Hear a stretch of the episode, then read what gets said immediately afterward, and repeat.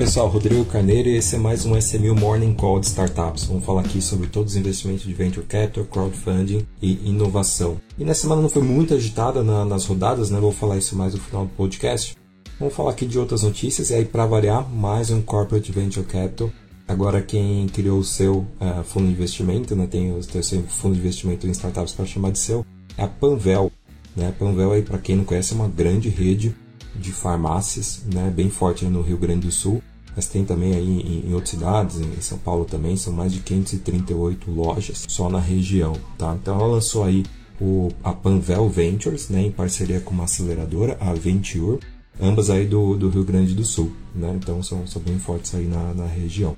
E ela vai procurando aí startups, né, em tese de investimento startups com soluções na área de saúde, bem-estar, bem em linha aí com, com o core business do seu negócio, né? Mas também olha ali uh, startups que trabalhem com experiência do cliente, varejo, inteligência operacional, na frente que ela vem atuando aí, também e-commerce, tá? Uh, vem também uma, uma, expansão nacional, né? Também não só para Panvel, mas também para Panvel Ventures e junto aí também com a Venture que também quer expandir nacionalmente, né? Quem está tocando isso lá é o executivo chamado Fábio Machado. Tá? É uma complementação né, do que eles já tinham feito no ano passado, que era um programa de aceleração.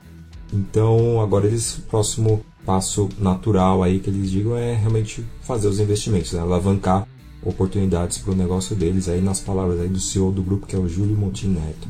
E ele já tem uma primeira investida, inclusive, né, que veio aí até da, da Panvel Labs, que é a Lincoln, né, uma health tech é, que desenvolveu uma solução de acompanhamento preventivo para doentes crônicos. Tá? Então, legal que já lançou e já, já tem seu primeiro é, investimento ali. Eles não falam muito em cheques, né? nem o tamanho do fundo, deixaram isso ali é, né, para falar mais para frente, ou não vão falar. Mas falam que vão investir em negócios pré-seed, seed, podendo entrar até eventuais série A. Né? Também falaram que não vão seguir muito aí o caminho de outros corporate venture capitals que usam muito isso para fazer M&As, né, aquisições. Eles estão um pouco mais né, achando que isso vai ser no momento certo, na hora certa, e por enquanto eles estão querendo é, dar oportunidades aí para as ideias e para os negócios que vêm surgindo. Né? Então, mas a gente vê bastante corporate venture capital usando aí também é, é, esse braço como novo potencial novos M&As. Agora vamos falar sobre uma notícia bem legal aqui, que é o Fundo Soberano que vai disponibilizar 250 milhões de reais para startups no Espírito Santo, né?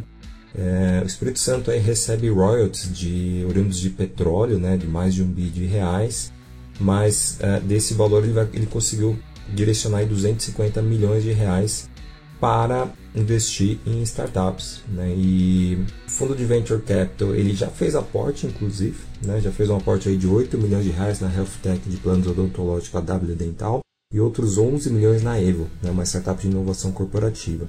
E esse fundo, né, quem está gerindo esses 250 milhões de reais para o, o, o Estado é a TM3 Capital, né, uma firma de Marcel Maxelski, o cofundador da Bematec. Né, ele foi, participou de uma licitação, né, a TM3, e ele conseguiu uh, fazer a gestão desse fundo. Né.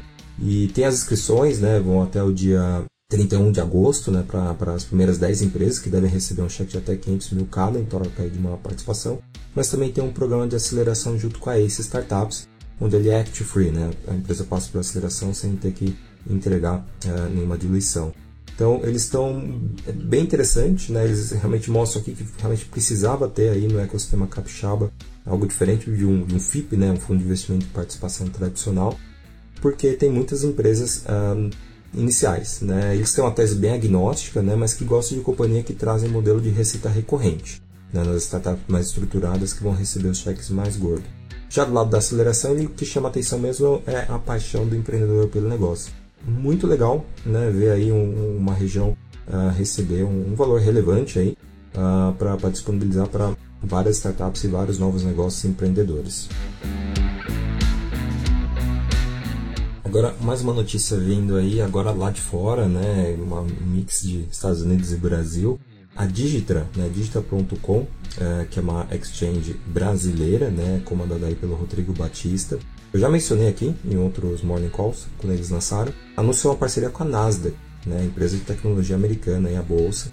e anunciando que ela vai utilizar, né, está utilizando a sua tecnologia, um contrato de, de parceria de utilização de tecnologia né, para poder usar Market Service Platform né, da NASA. Então toda a tecnologia por trás aí da Digitra agora realmente está usando a mesma tecnologia da Nasdaq, né, o que traz uma reputação muito grande, é, uma, uma, solidez né, e, e confiança aí do, dos investidores em relação a essa marca. Né? Então o Rodrigo Batista aqui é, entrou no mercado cripto aí em 2011, né, fundou lá o mercado Bitcoin em 2013, ficou lá até 2019, depois saiu, foi para Harvard, né, acabou conhecendo aí líderes na área de tecnologia, fechou esse contrato aí bem interessante. Então temos aí uma plataforma digital.com atuando aí nesse mercado, né? E interessante que ele menciona ali que vai realmente atuar não só em, em mercados de, de, cripto, né?